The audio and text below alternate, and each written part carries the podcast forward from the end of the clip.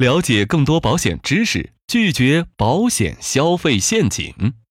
各位喜马拉雅的听众朋友们，你们好，欢迎来到乐森的专栏频道，我是配音员小乐。本期我们来聊聊为什么每一家保险公司的保费不一样。很多人买保险的时候都有一个疑虑：为什么有的重疾险缺斤少两却卖的那么贵，而有的重疾险赔付次数那么多却比别人便宜？这两期我们带着这个问题拨开云雾，把保险产品如何定价这个问题弄清楚。第一，各家保险公司的经营战略不同。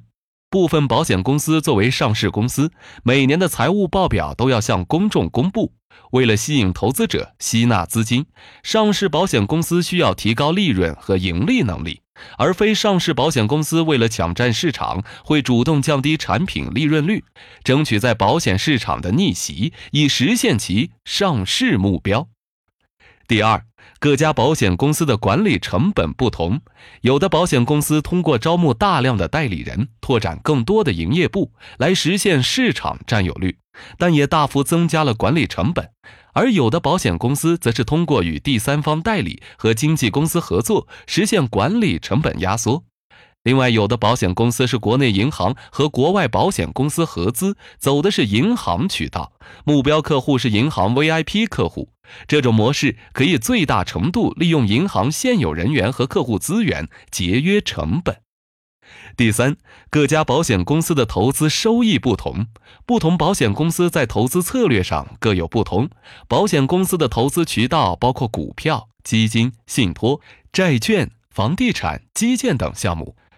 保费规模大的保险公司为了资金安全，往往偏向于稳健的投资策略，投资收益偏低；而保费规模小的保险公司在资金运用上比较灵活，可以达到更高的收益。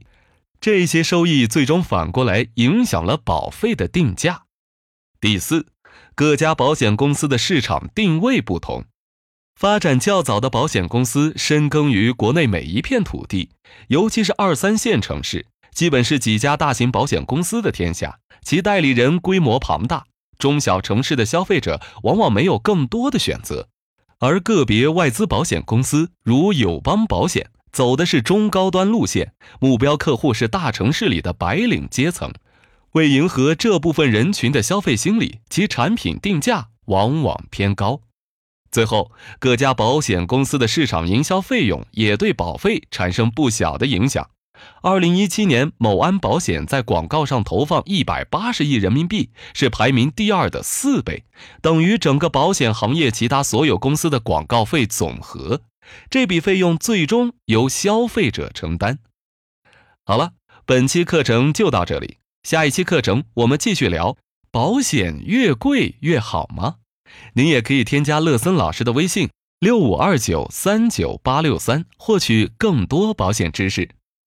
广州和深圳的朋友可以邀请乐森老师喝杯咖啡，来场线下面对面交流。